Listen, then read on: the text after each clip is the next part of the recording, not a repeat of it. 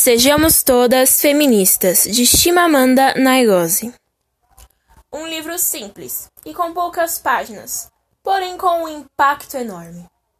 O livro relata o primeiro contato que a autora teve com o termo feminismo e como ele foi imposto de uma forma negativa para ela.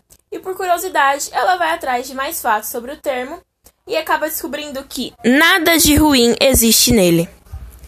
Feminismo nada mais é do que exigir por direitos iguais entre homens e mulheres.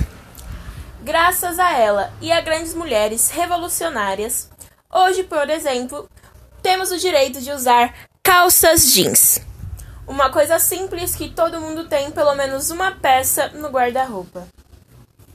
Então devemos ser todas feministas e fazer a nossa voz ser ouvida. Eu tenho pressa, eu quero ir pra rua. Quero ganhar a luta que eu travei. Eu quero andar pelo mundo afora, vestida de brilho e flor. Mulher, a culpa que carregas não é tua. Divide esse fardo comigo só dessa vez. Que eu quero fazer poesia pelo corpo e afrontar as leis.